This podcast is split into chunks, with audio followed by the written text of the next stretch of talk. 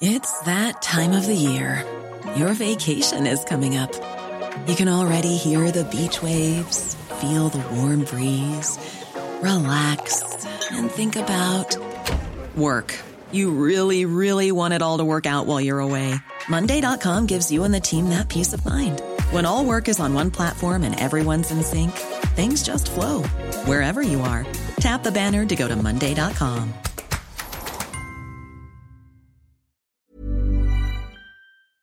Bonjour à tous et bienvenue à vous au grand rendez-vous européen CNews, les échos. Bonjour Marc Fesneau. Bonjour. Et merci de votre présence. Vous êtes le ministre de l'Agriculture et de la Souveraineté alimentaire. C'est votre grand rendez-vous dans un contexte inflammable avec des images d'un président sifflé, hué au salon de l'agriculture avant une déambulation, il est vrai, plus calme d'Emmanuel Macron, mais au prix d'un encadrement sécuritaire inédit. Des images aussi de bousculades entre des agriculteurs et des forces de l'ordre, ceux qui nous nourrissent et ceux qui nous protègent. Alors qui est responsable d'un tel climat? Le président y a vu par moments la main du RN. Et puis le grand débat s'est transformé en échange nourri en format restreint avec de nouvelles annonces sur un plan de trésorerie d'urgence, sur un prix plancher. Euh, vous nous direz comment tout cela va se décliner, sachant qu'une grande partie de la clé de tous ces sujets se trouvent à Bruxelles. Faites-vous, monsieur le ministre, à Paris des promesses que vous ne pouvez pas tenir sur la scène européenne Mercosur, poulet ukrainien, Green Deal, etc. Qui commande vraiment sur ces sujets? Toutes ces questions vous seront posées ce matin, monsieur le ministre, avec mes camarades Nicolas Barré des Échos. Bonjour à vous, Nicolas. Bonjour, Sonia. Et Mathieu Bocoté. Bonjour à vous, Mathieu. Bonjour. Euh, Marc Fesneau, Emmanuel Macron a donc inauguré hier le salon de l'agriculture dans une ambiance inflammable, un contexte très tendu et au départ, sous les sifflets et les huées avant une déambulation, euh, on avait l'impression qu'il y avait une sorte de contraste, une bulle autour du président et c'est logique en termes de sécurité. Et puis autre image dans d'autres allées du salon, des forces de sécurité qui ont été largement parfois débordées pour garantir la sécurité. Regardez cette séquence.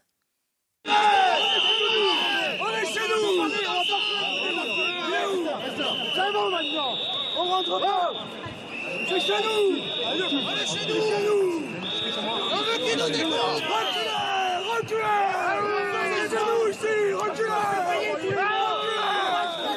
On chez nous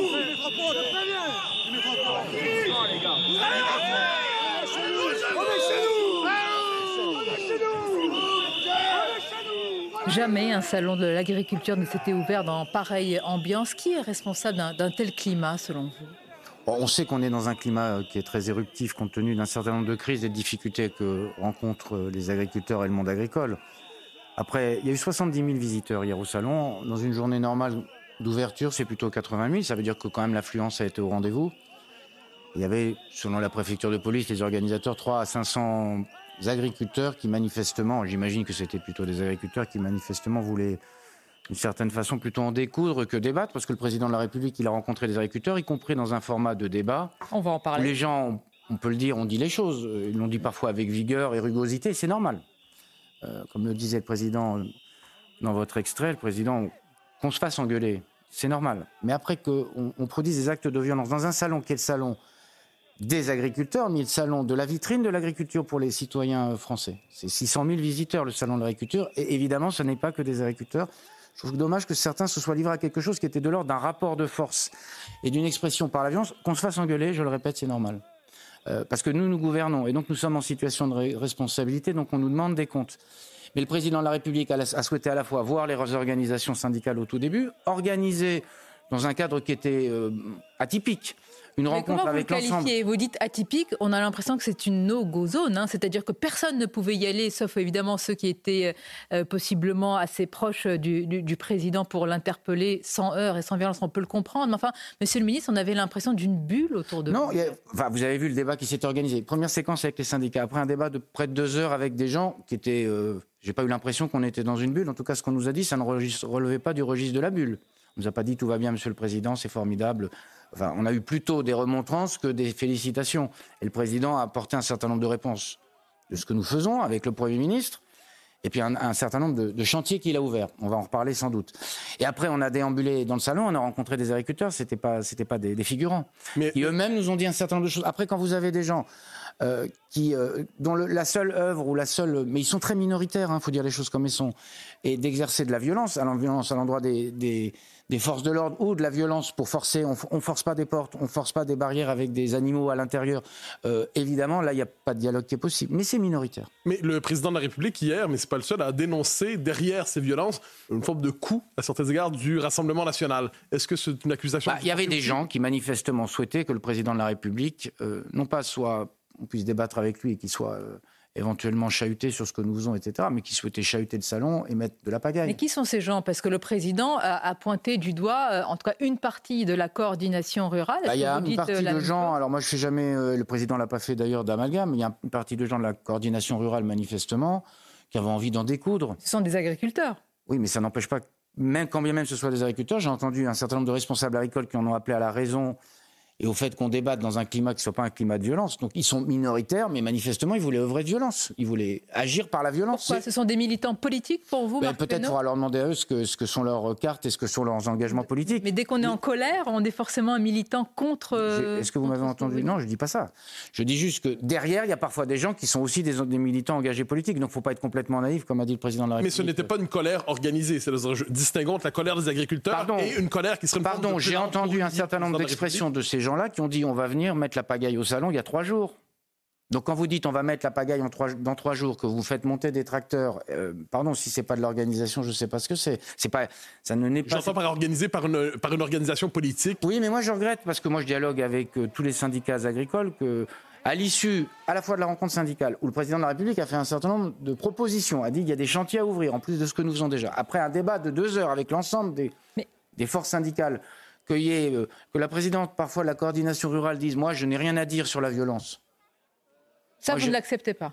Bah, je trouve que quand on est un responsable, qui a intérêt quand vous êtes responsable à dire allez-y, allez-y. Mais pour autant, Continuez. vous y, vous y voyez euh, l'ombre du RN ou la main du Rassemblement national? Bah, J'attendrai en tout cas euh, du Rassemblement national qui dise la violence jamais. Parce que la violence, ça, ça peut être.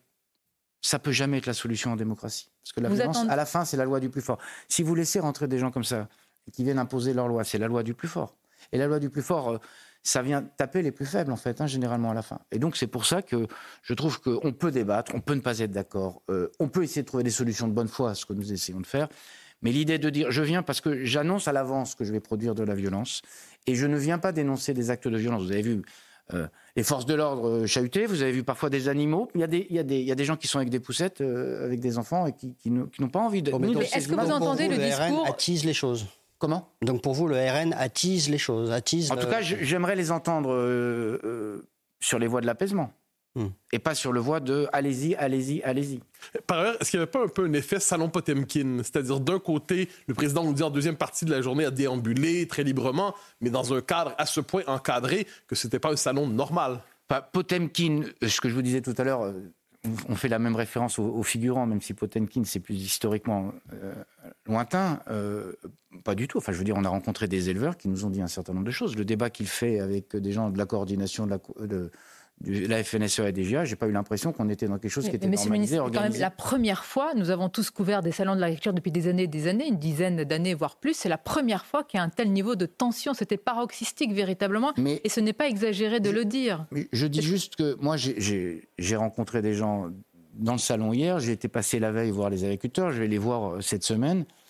Je croise des agriculteurs qui sont très exigeants, qui nous demandent des comptes, qui nous demandent des réponses, qui sont très impatients. On en reparlera tout à l'heure. Aucun d'eux vient. L'immense majorité d'entre eux n'œuvrent pas avec de la violence.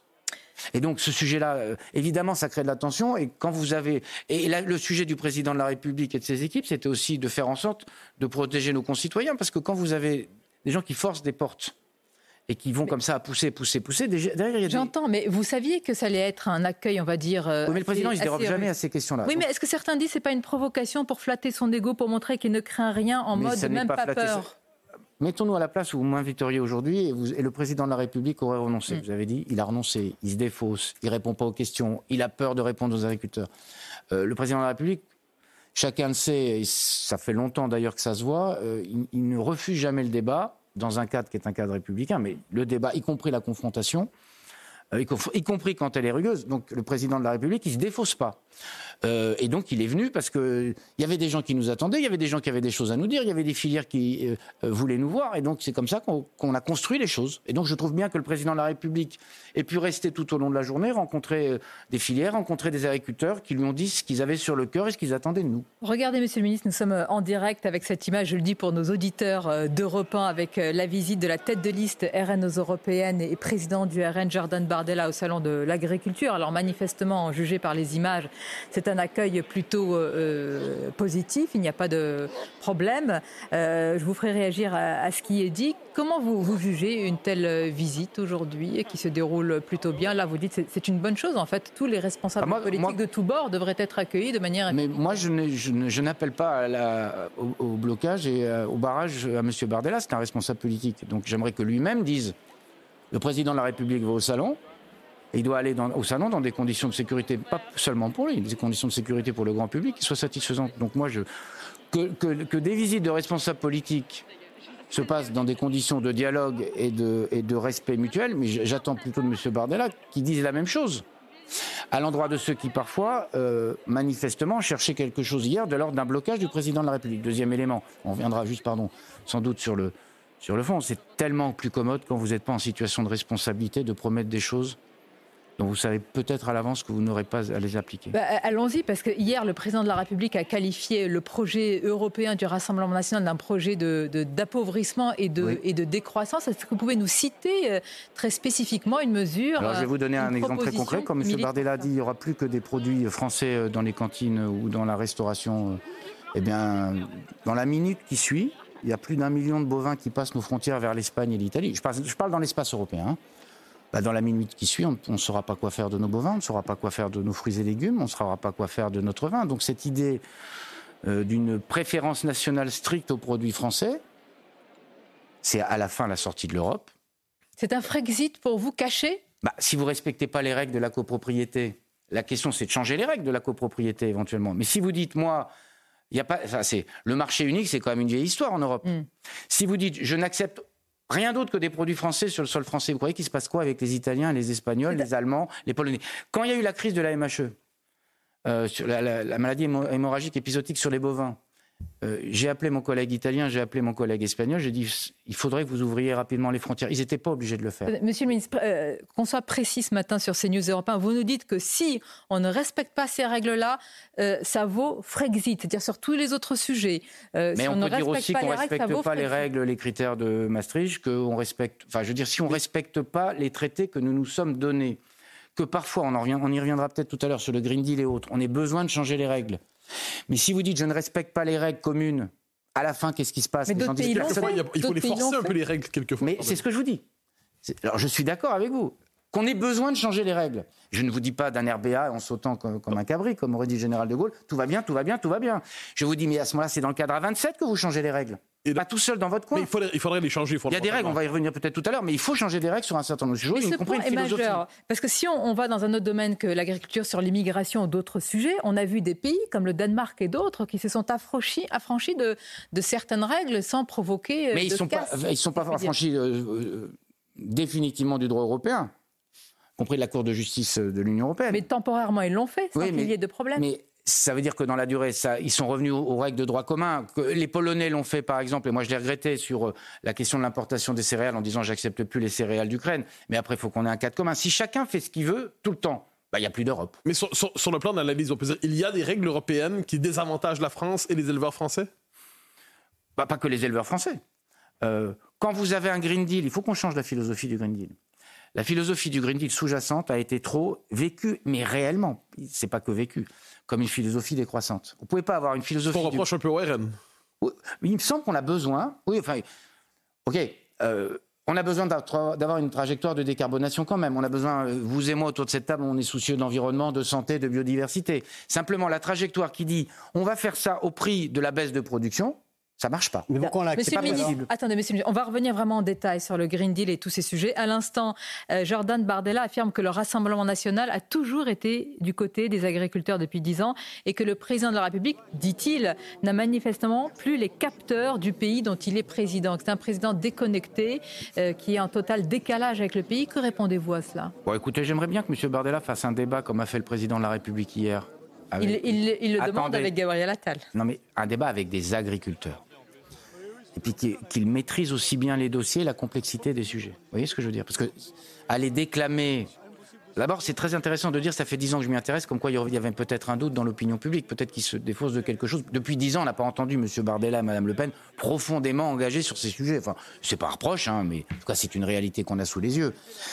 Mais le président de la République, dans les réponses qu'il a faites hier aux agriculteurs, j'ai pas eu l'impression qu'il n'était pas connecté avec la réalité, les problèmes des agriculteurs, y compris en apportant des solutions. Donc, faut arrêter de dire des choses que M. Bardella réunit 60 agriculteurs et qui lui parle des sujets européens, des sujets de normes, des sujets de rémunération, et on verra s'il est capable de produire quelque chose. Ils ne sauront pas y répondre. Est-ce qu'il n'y a pas de bah, maîtrise On verra, mais c'est déambuler et, déclamer juste son amour de l'agriculture. Je vous assure, je fréquente beaucoup les agriculteurs, je les connais depuis très longtemps. Ça, ne va pas suffire longtemps. Hein. Bien, on va marquer une pause, Marc Fesneau, et continuer à évoquer les sujets de fond, effectivement, Green Deal, euh, le prix plancher, le plan de trésorerie, et puis on reviendra sur cette vraie fausse invitation. Euh, est-ce que vous avez le mot, le fin mot de l'histoire sur les soulèvements de la Terre. Une courte pause et on se retrouve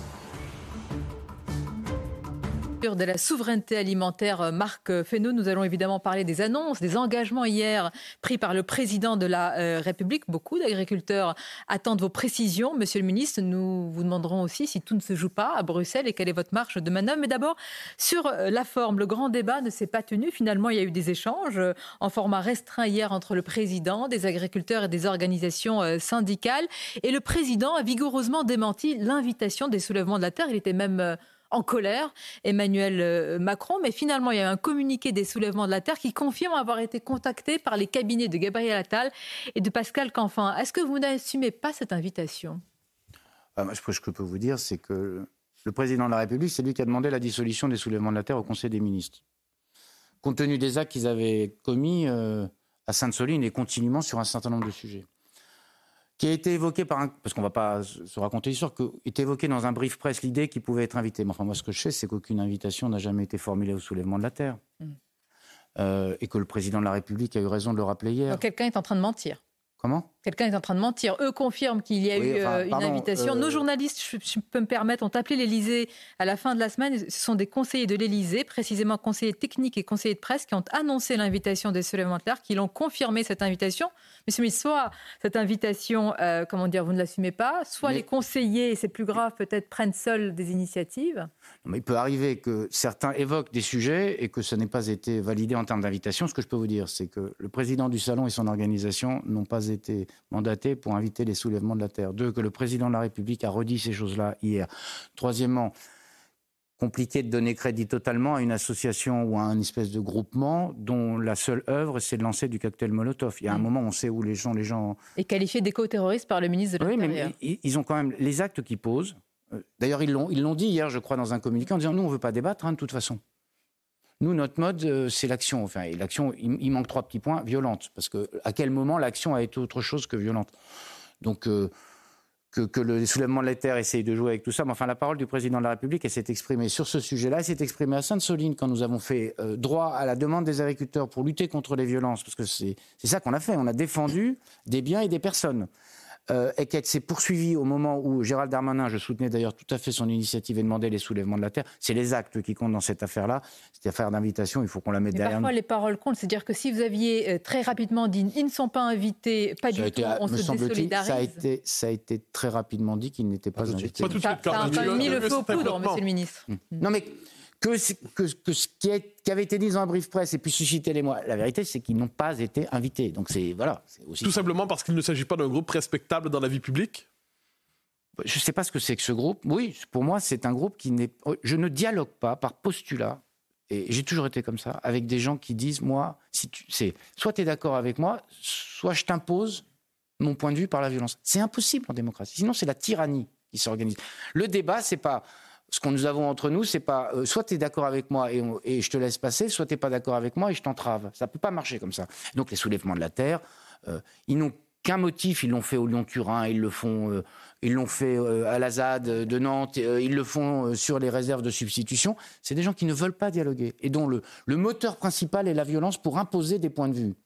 et donc on dit, on dialogue pas avec ces gens-là. C'est aussi simple que moi, que ça. Et pour moi, c'est aussi simple que ça. Et donc c'est comme ça que le président de la République, c'est ce qu'il a dit hier, et c'est ce qu'on a fait. Alors, Alors on peut regretter qu'on n'ait pas. Alors il faut regarder bien les attendus du Conseil d'État parce qu'il dit quand même qu'il y a des actes répréhensibles dans, dans les modalités d'action. Après en droit, il dit ce qu'il a à dire, c'est le Conseil d'État, je vais pas le commenter. Enfin quand même, on a posé un acte. On n'a pas tous les matins au Conseil des ministres des actes de dissolution d'association.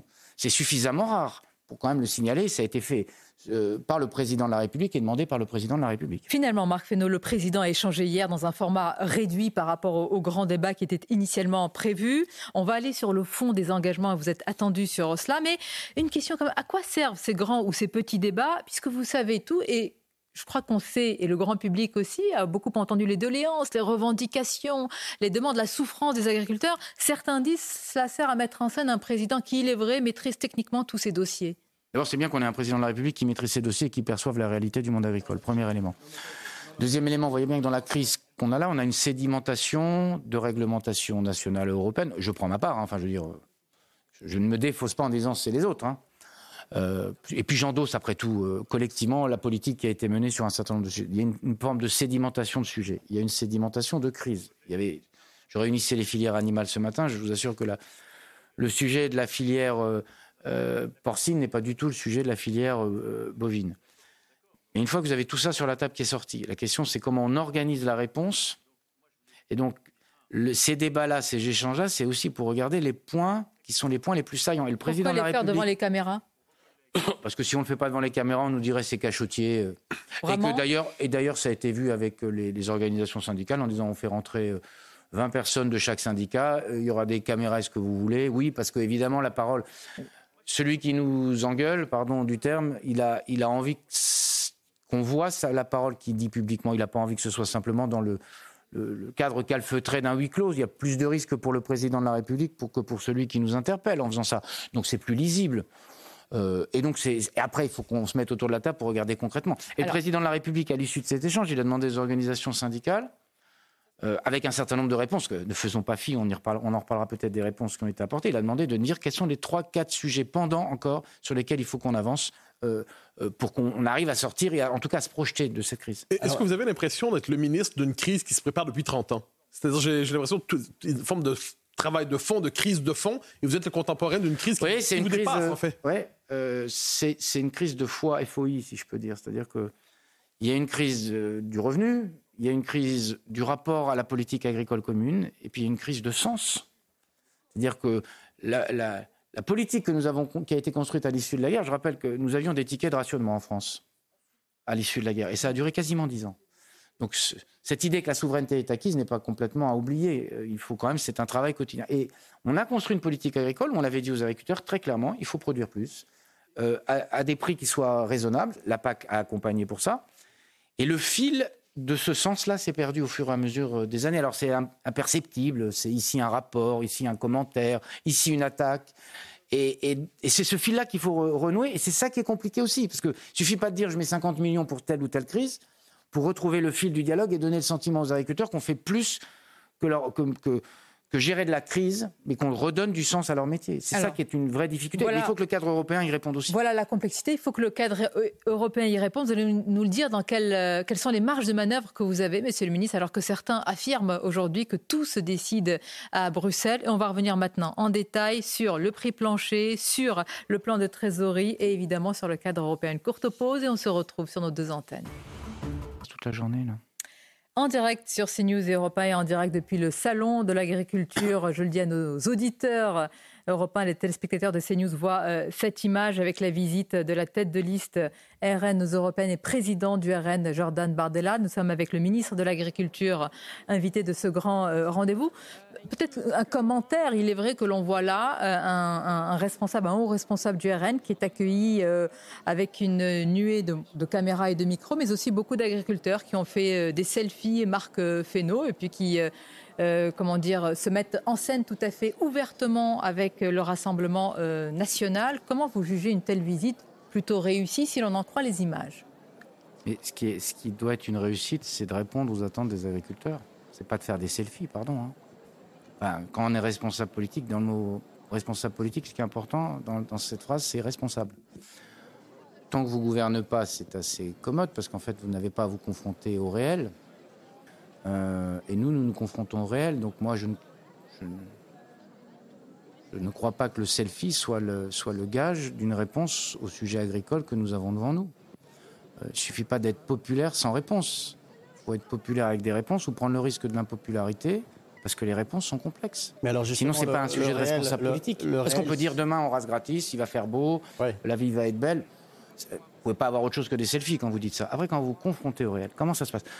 Euh, Monsieur Bardella, il a des collègues euh, dans l'Europe euh, qu'il soutient pour un certain nombre d'entre eux, qui gouvernent.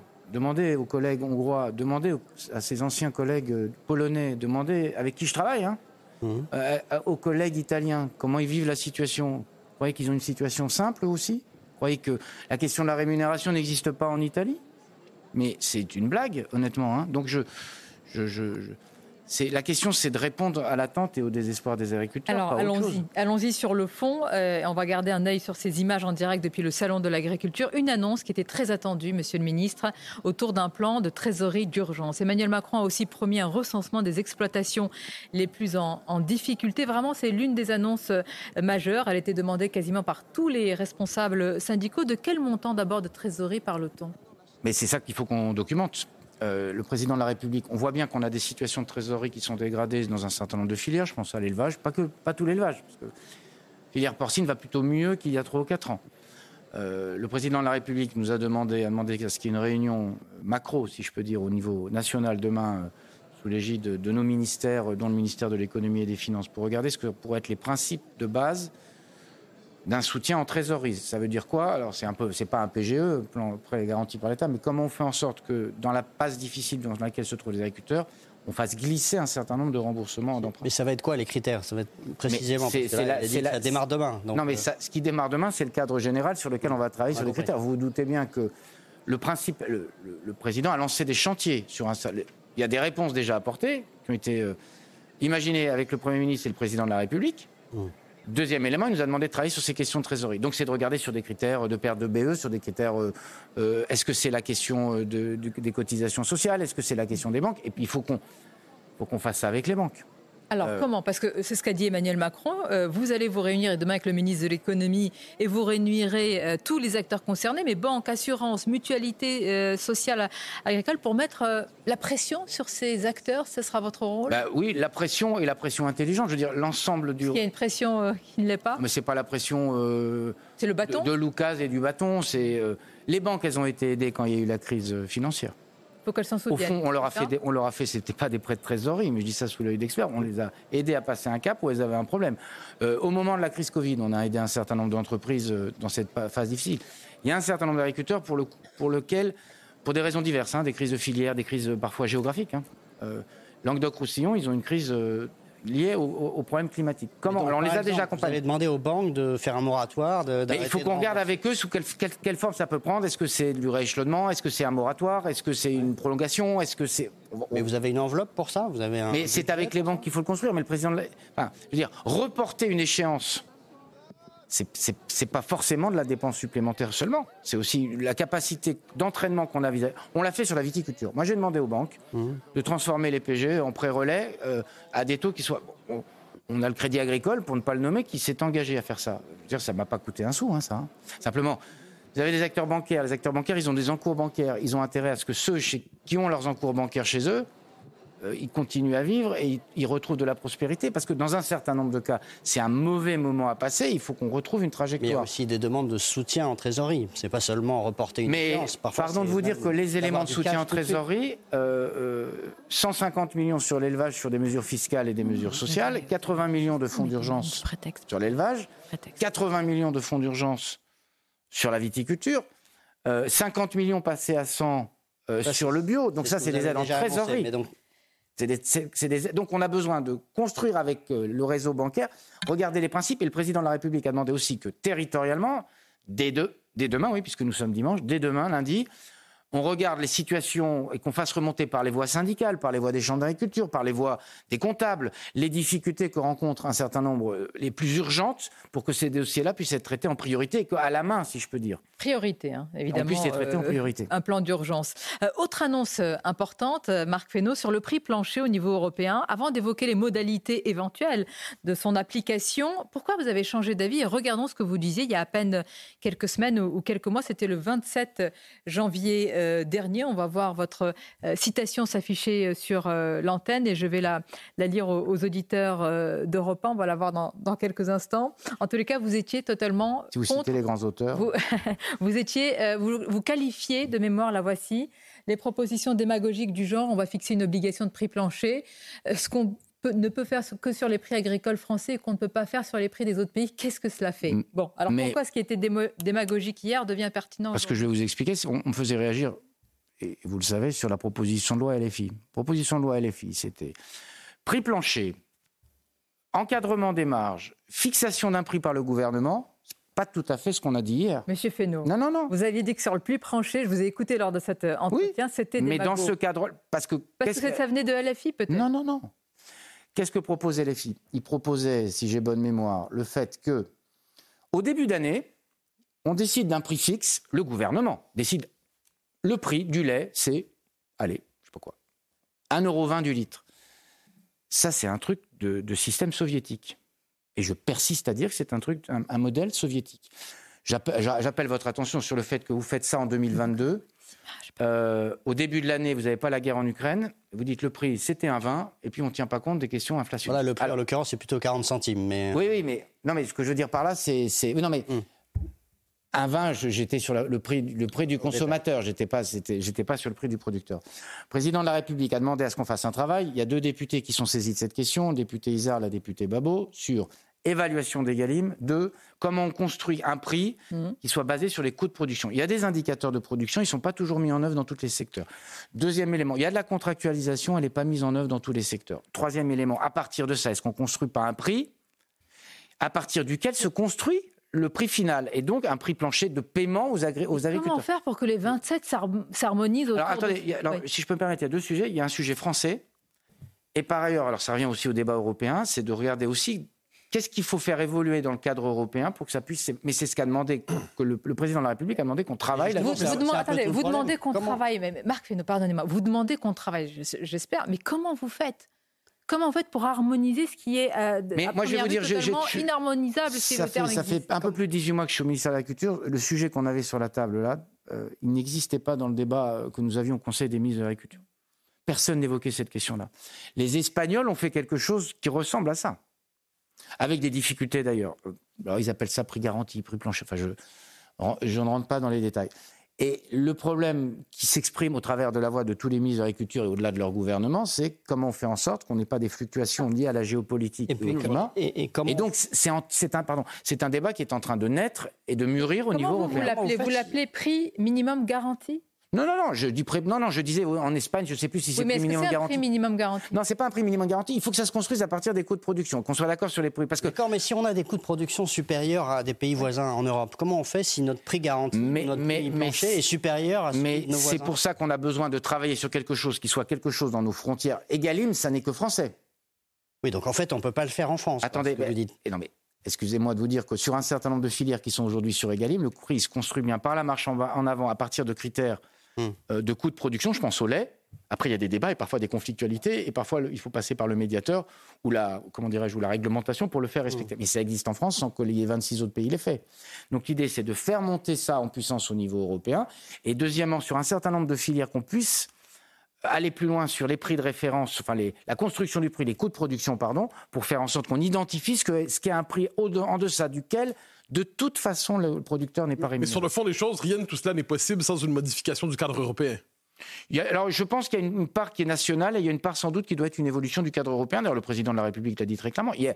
Mais il avait dit il y a quelques jours. La France il avait dit... sa cause à l'Europe, mais elle n'est pas certaine de gagner. Non, mais c'est pas parce que le combat est difficile qu'il faut renoncer au combat. On y reviendra tout à l'heure sur des mesures qu'on a obtenues. C'est parce que vous l'avez demandé que ça va arriver aussi. Oui, mais enfin, on peut faire confiance aussi au fait que. Oui, oui, on peut faire confiance à la capacité de persuasion. Et je répète que dans l'espace européen, je vois des débats que je n'aurais jamais cru voir depuis quelques mois. Euh, clause miroir, même si on n'est pas assez loin, on, on est d'accord. Euh, euh, la question de la rémunération, euh, c'est une nouveauté européenne parce que tout le monde voit. c'est intéressant ce que vous dites, c'est-à-dire qu'il a fallu attendre que la crise agricole essaime partout en Europe pour qu'à Bruxelles on Oui, mais je pense que d'ailleurs, euh, oui, parce que la prise de conscience, nous disions ça, parce qu'Egalim, c'est chez nous qu'on l'a inventé. Hein. Hum. Donc nous, nous le disions. Mais quand nous en parlions à nos collègues européens, ils disaient non, dans une économie comme la nôtre, on ne peut pas faire ça. Bah, euh, nous, on l'avait commencé à le faire avec des résultats, il faut le dire les choses, même s'il y a des failles et que toutes les filières ne sont pas dans Egalim, il faut le dire aussi. Mais vous avez aussi des, filières qui ne veulent pas de prix plancher, parce qu'ils vous disent, bah, s'il y a un prix plancher, ça va devenir l'objectif. Mais, mais ça, c'est pour ça qu'il y a un travail à faire. Le président, le président a demandé à ce qu'il y ait un travail filière par filière, parce que oui, il y a des filières qui disent ça. Et donc, Comment, quelle est la part de l'intérêt qu'elles trouveront ou pas à ça, Oui, il faut qu'on y travaille avec elles, parce que c'est vrai que, par exemple, la filière fruits et légumes n'est pas dans Egalim. Hmm. C'est un choix. Pourquoi? Parce qu'ils veulent pouvoir dégager des volumes à des prix inférieurs au prix au coût de production. Euh, parce qu'on sait très bien que les fruits et légumes, c'est très erratique en termes de production. Euh, il suffit de 15 jours de chaud pour que tout d'un coup arrive et afflue sur le marché des produits. Bon, ben, regardons avec eux et, et, chacun prendra ses responsabilités. Personne ne doit être forcé dans cette affaire, mais c'est pour ça que ça doit se travailler me semble-t-il, avec les filières. Alors, avec les filières, et puis le cadre européen. Euh, il y a une question majeure, Marc euh, Fesneau, c'est qu'en est-il de notre souveraineté, de notre capacité à décider pour nos paysans français Qui décide encore Et où est le pouvoir? Et si vous le permettez, on va prendre un exemple précis que vous connaissez très bien. Sur l'Ukraine et le poulet ukrainien, le président hier a été interpellé à ce sujet. Il a dénoncé euh, je vous dis exactement, le milliardaire ukrainien, le fameux roi du poulet, qui profite de la situation avec des, eh bien, des poulets ukrainiens qui sont déversés notamment dans nos euh, cantines. Mais quand on lui a demandé précisément, est-ce qu'il faut remettre les barrières, Monsieur le Président, il dit ceci, il dit on va essayer d'obtenir des choses. Mais en attendant, que dites-vous aux paysans français aujourd'hui? Est-ce qu'ils sont défavorisés par rapport aux éleveurs ukrainiens? Alors, en deux minutes, il y a trois problèmes. Il y a un, sujet qui est solidarité à, l'endroit des Ukrainiens qui sont en guerre. Donc c'est euh, dans une économie de guerre, quelle est la part que peut prendre l'Europe? Donc c'est des aides militaires. Et puis, euh, en première intention dès 2022, comme l'Ukraine, sa puissance principale, c'est pas l'automobile ni l'aéronautique, c'est plutôt l'agriculture. Donc on a dit, comme c'est la puissance ukrainienne qui s'exprime là, on leur, euh, on leur ouvre les, les frontières. On s'est rendu compte qu'il y avait une déstabilisation des marchés. La Commission européenne, on va en débattre demain, a mis un certain nombre en place de propositions qui visent à remettre des barrières douanières. Pour l'instant, elles ne sont si, pas Si, si, pardon. Il y a une proposition de barrière. Non, mais... Une proposition, monsieur le ministre. Oui, non, mais. Mais il y a des calendriers. mais oui, on va le demander, bien sûr. Mais quand je dis il y a une proposition, on va le demander. On va le demander. Il faut juste qu'on se mette d'accord sur euh, les volumes qui restent. Mais est-ce que vous diriez clairement que les agriculteurs français et européens plus largement ont payé le prix de l'aide à l'Ukraine? Oui, mais enfin, il faut justement il ne faut pas qu'il y ait une désolidarisation de l'aide à l'Ukraine. Peut-être était-ce nécessaire, mais est-ce qu'ils ont payé le prix dans tout ça ils ont... Ben, ils ont... Mais, mais, nous tous, on a payé le prix, mais ce n'est pas la faute de l'Ukraine. Pas de la, même manière. Non, attendez, l'inflation, vous croyez que ça vient d'où? Nous la, la, la, hausse de ah. l'énergie, vous croyez que ça vient d'où? Qui l'a payé? Ah, tout est de la faute à, la Russie. Parce que bah, euh, excusez-moi, l'augmentation du prix du gaz. Euh, je, je, si c'est pas la faute à la Russie, c'est la faute à qui? C'est pas la faute à l'air du temps. Mmh. Enfin, je veux dire, le prix du gaz a augmenté, la désorganisation du marché des céréales, c'est pas M. Zelensky qui l'a voulu. Le prix de l'électricité, Marc Fesneau, ça peut être dû à des errements de nos décisions sur le nucléaire. Oui, non, mais on, s'est remis dans une trajectoire, vous l'aurez remarqué, c'est nous qui l'avons fait, pas les gouvernements précédents. Très bien, mais après une autre trajectoire, reconnaissez-le aussi. Mais très bien, mais que, mais Reconnaissons aussi qu'il y a cinq ans, vous alliez sur peu de plateaux télévisés dire euh, tout la, mode, c'était il faut sortir du nucléaire. Puis tout d'un coup, maintenant, la mode, c'est il faut faire avec du nucléaire. Ça dépend sur quel plateau. Oui, non, c'est pour ça que je, Mais quand même, globalement, l'air du temps était ah, il faut sortir du nucléaire, faut faire. Tout le monde disait ça un peu avec des, de la bémolisation. Gouverner, c'est aller contre la mode. Oui, mais d'ailleurs, on est allé contre la mode parce que c'est nous qui avons aussi dans la trajectoire. Et c'est très long quand vous. C'est pour ça que les stratégies de souveraineté sont importantes. Mais ce que je veux dire par là, c'est les agriculteurs, ils ont payé d'une certaine façon une partie de ça, euh, aussi par le marché des céréales qui est désorganisé. Si j'avais pas des céréales à 180 euros ou quelque chose autour de 200 euros euh, la tonne, mais plutôt à 250 ou 280, mais ça, c'est parce que euh, Monsieur Poutine va sur tous les marchés, notamment africains, et il donne des céréales à prix zéro, qui sont d'ailleurs pas de bonne qualité. Et avec ça, il sature les marchés et il empêche les Ukrainiens, mais nous aussi, Français, d'aller sur les marchés. C'est une réalité euh, économique, une réalité géopolitique. Simplement, il y a un moment où la désorganisation des marchés est telle. Je pense à la volaille, je pense à les œufs, aux œufs, pardon, je pense au sucre, qu'il faut remettre des barrières qui étaient existantes avant 2022, parce que là, en fait, on a libéré, les... il n'y a plus de droits de douane. Ben là, il faut qu'on dise, à partir d'un certain seuil, les droits de douane s'appliquent. Donc on revient sur les mesures initiales en T. Et puis deux, on a un sujet céréal. Alors c'est pas les mêmes règlements, je rentre le problème, c'est toujours la même chose, c'est le calendrier. On aurait pu s'en rendre Mais, compte Mais pardon de vous dire, le calendrier, il est très connu. La mois, Et en, attendant, on se retrouve le calendrier, il est, le calendrier, il est sur rétroactif année 2024. Donc tout ce qui rentre maintenant, une fois qu'il y aura le quota, ça s'arrêtera. Hein, ça s'appliqueront des droits de douane.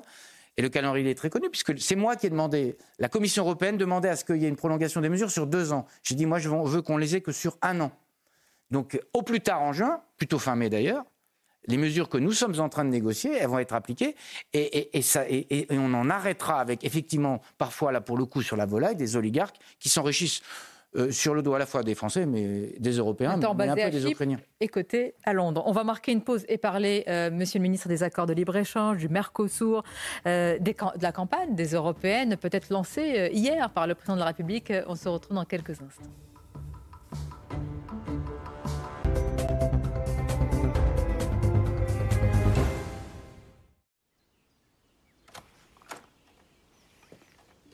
Ce matin encore, Jean s'est levé du bon pied. Pourquoi?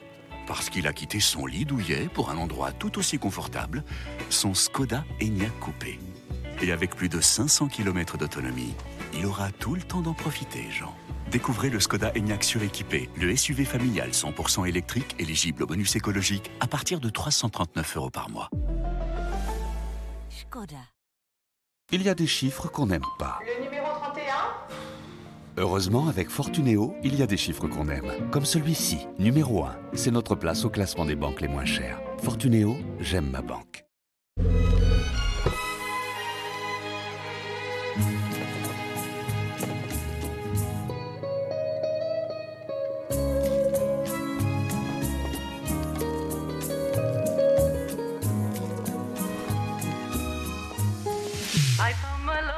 Les temps changent, le style reste.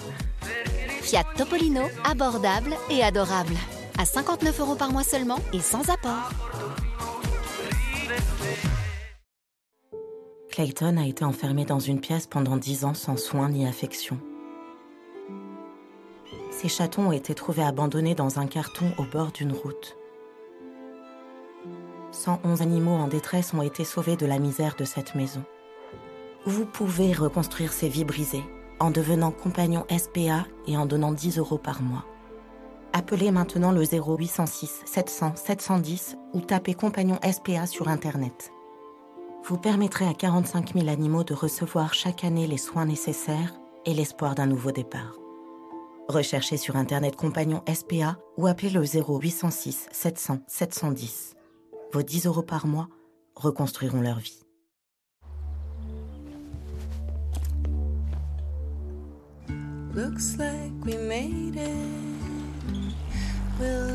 Moins d'émissions de CO2, moins de consommation de carburant. Mais c'est quand même bien de ne pas s'en servir tout le temps. Renault Capturitech Full Hybride, jusqu'à 40% d'économie de carburant.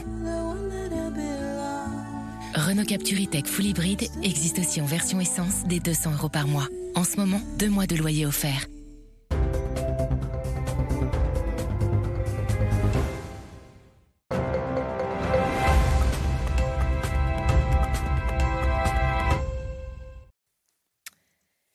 La suite du grand rendez-vous européen CNews, les échos et notre invité, le ministre de l'Agriculture et de la Souveraineté Alimentaire. Et la question vous est posée par Mathieu Bocoté. Alors, qui dit crise en ce moment autour du monde agricole dit la question du Green Deal. Et plusieurs disent le Green Deal est en fait coupable, ou à tout le moins porteur d'une philosophie de la décroissance. Est-ce aussi votre avis? Ah, moi, je pense qu'il y a un grand malentendu sur le Green Deal, parce que le Green Deal, euh, en tant que nécessité de réduction des gaz à effet de serre, euh, d'évolution du modèle de production, euh, j'en suis d'accord. Mais au fur et à mesure que le Green Deal a été déployé sur le terrain, en particulier dans sa version agricole, on a acté, ou la Commission a acté, plutôt plus précisément, l'idée que ça devait aboutir à de la décroissance. Moi, j'ai vu sortir euh, des documents de la Commission en disant, ben, sur le vin, on va produire 20 à 30% de moins de vin compte tenu des règles qu'on va fixer. Je dis, mais n'y pensez même pas. Alors, c'est pas l'alimentaire au sens euh, mmh. solide, si je peux dire, mais enfin, quand même, l'Europe et, la, viticulture, la France et la viticulture, c'est pas une petite histoire. Et c'est pour ça que je me suis battu sur la question de la jachère. Parce que la question de la jachère, le sous-jacent, c'est il faut produire moins.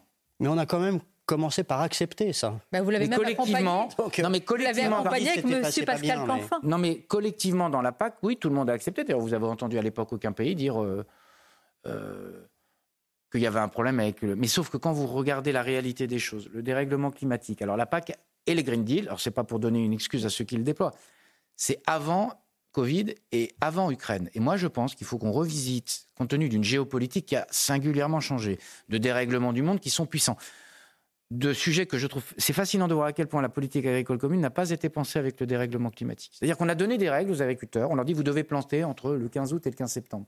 Sauf que nous avons une météo maintenant qui fait que souvent le 15 août, c'est ultra sec. Et donc, on a besoin de repenser notre Green Deal, notre politique agricole commune à l'endroit. On n'est pas très cohérent. La, présidente de la commission qui a défendu le Green Deal, aujourd'hui, elle est candidate à sa succession et la France dit OK. Euh, je ne sais pas ce qu'a dit la France sur le sujet. Enfin, alors, j'ai pas entendu le président de la République interroger ou répondu, répondant à ça. Le sujet, c'est la politique qu'on mène. Mais vous l'avez euh, Et moi, je trouve que, alors, pour le coup, nous, on est. Euh... Marc pardonnez-moi, parce que Pascal Canfin, euh, qui est de votre, euh, de votre majorité, si je puis dire. Il a piloté, accompagné, mm. il milite pour le Green Deal et pour une forme de l'Europe de la décroissance. Alors, expliquez-nous, quand vous, vous nous dites ce matin ceci, comment vous pouvez travailler avec M. Pascal D'abord, qu'on puisse travailler quand même, c'est pas, pas, on bah, pas en guerre. Même, vous, vous, voulez qu'on produise plus, il est pour une Europe qu'on puisse avoir des, qu'on puisse avoir un certain nombre de désaccords. Ils sont majeurs hein, sur ce sujet. Non, non, mais moi, ce que je constate, c'est ce qu'on a obtenu là, ces dernières semaines et ces derniers mois. Je pense à la question des jachères et je pense qu'on a besoin de trouver. Je suis d'accord avec Pascal Canfin sur l'idée qu'on a besoin. 4 euh, degrés pour l'agriculture, attendez, 4 degrés de plus pour l'agriculture, c'est mortel. Donc il a raison de dire qu'on a besoin de décarboner. En même temps, est possible. Mais il n'est pas possible, il est nécessaire. Ah bon? Parce que si on ne lutte pas contre le réchauffement climatique, c'est une évidence. Donc il, faut, il va bien falloir qu'on y aille. Et les agriculteurs sont déjà engagés. Donc il va bien falloir qu'on trouve des trajectoires. Mais la trajectoire, ça peut pas être. Alors que s'il y a bien un truc dont on est sûr, c'est qu'on va continuer à se nourrir tous les jours. Et donc on ne peut pas avoir une trajectoire qui, pour répondre à cet objectif de décarbonation, la seule solution, ce soit le malthusianisme. Parce qu'à la fin, si vous dites qu'il faut consommer moins, il faut produire moins, il faut manger moins, il faut moins de gens. Hein. Mais qui nous a entraînés vers ce que le constat que vous faites, c'est-à-dire la décroissance? C'est la Commission européenne.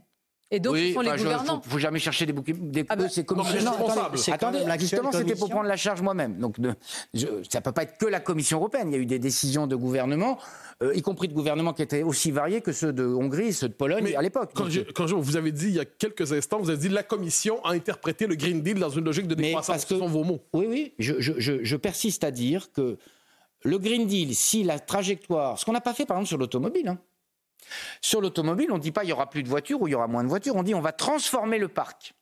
Et sur l'agriculture singulièrement, la déclinaison, elle a plutôt abouti à une proposition ou des propositions qui étaient décroissantes. La grande question, c'est quand euh, la Commission européenne décide d'un projet de décroissance, est-ce qu'elle a le projet d'une Europe sans paysannerie? Parce que quand on dit on produit moins, c'est qu'on ne veut plus d'une Europe. Mais ce qui est assez fascinant, je vais vous dire, c'est que la politique agricole commune, c'est la plus intégrée. C'est une des premières politiques intégrées européennes. C'est un tiers du budget et que ces dernières années, alors ces dernières années, c'est 5, 10, 15 ans, elle n'a pas été pensée comme un objet de souveraineté. C'est-à-dire que dans les accords internationaux, on dit automobile, aéronautique, euh, service, et on dit jamais, mais est-ce que j'ai besoin d'assurer ma souveraineté? Et donc c'est ça qu'on a besoin de changer. Est-ce qu'on l'a encore? Est-ce que vous, ministre de l'Agriculture, véritablement, et j'aimerais que vous répondiez à nos téléspectateurs et auditeurs, vous avez aujourd'hui, avec le président de la République, les moyens de peser sur tous les sujets que nous avons évoqués. pardon de vous dire que tous les sujets qu'on a évoqués ce matin, c'est les sujets. C'est la question des jachères, je l'ai ouvert en octobre. C'est la question de la refonte et de, la de repenser euh, Donc le pouvoir est encore en France? Le pouvoir est encore en France. En tout cas, la France prend l'initiative. Après, ce que je dis toujours, moi, la question, c'est pas d'avoir raison. Parce que j'ai. Partons du postulat que nous aurions raison, nous, Français. La question, c'est de convaincre les autres. Croyez pas. La question de la jachère, je commence tout seul. Hein. Et puis à la fin, on était 22 pays à la demander. Quand vous êtes 22 pays à demander qu'on supprime cette dérogation, cette, cette obligation qui est idiote, bah vous pesez plus face à la Commission. Alors au début, on vous écoute mollement, puis à la fin, on vous écoute vraiment. Oui, mais enfin, sur des choses comme le Mercosur, est-ce que vous avez une chance de convaincre les Allemands, par exemple? Bah, ce, qui est, ce, qui est, certain, c'est que si le président de la République n'avait pas pesé de tout son poids, il serait signé aujourd'hui. Hein parce que c'était la volonté en particulier, et le Premier ministre et le président de la République, ils ont manifesté un désaccord euh, clair avec l'Allemagne sur le sujet. Vous pouvez nous garantir qu'il ne sera pas signé Et la deuxième étape sur ces accords, c'est de faire en sorte qu'on trouve une majorité de gens qui disent est-ce que l'agriculture est un sujet stratégique? Et donc dans les accords, ce qui n'était pas la tradition de la Commission, pour le coup, là c'était la Commission. La DG Commerce disait l'agriculture c'est connexe.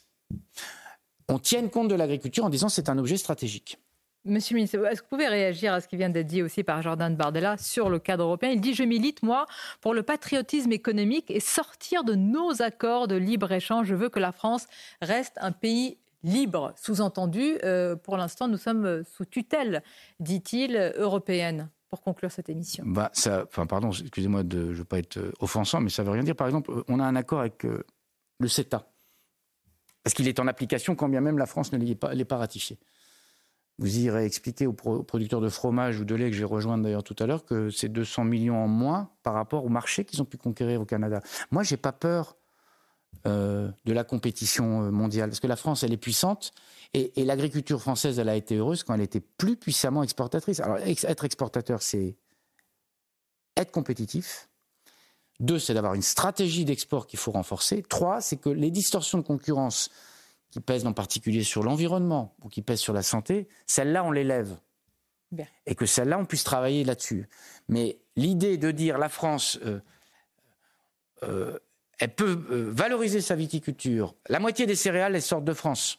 Qu'est-ce qu'il explique, M. Bardéa, là, aux céréaliers Qu'on va faire quoi? Des cactus et des sapins de Noël? Dire, Il faut quand même qu'on soit. On est une puissance exportatrice. Donc il faut qu'on ait des règles qui ne soient pas des règles anti Europe et anti-agriculture, notamment sur le modèle de carbone. Mais ça ne peut pas être une Europe sans capacité exportatrice, sinon c'est les autres qui nourriront nos voisins. Merci Marc Fénon, on l'a bien compris, la campagne des Européennes en tous les cas est lancée. Je vous remercie d'avoir été notre invité. Je remercie mes camarades Nicolas et Mathieu bien sûr et je souhaite à tous euh, évidemment un bon dimanche sur nos antennes communes. Planning for your next trip? Elevate your travel style with Quince. Quince has all the jet setting essentials you'll want for your next getaway, like European linen, premium luggage options, buttery soft Italian leather bags, and so much more. And is all priced at 50 to 80% less than similar brands. Plus, Quince only works with factories that use safe and ethical manufacturing practices. Pack your bags with high-quality essentials you'll be wearing for vacations to come with Quince. Go to quince.com/pack for free shipping and 365-day returns.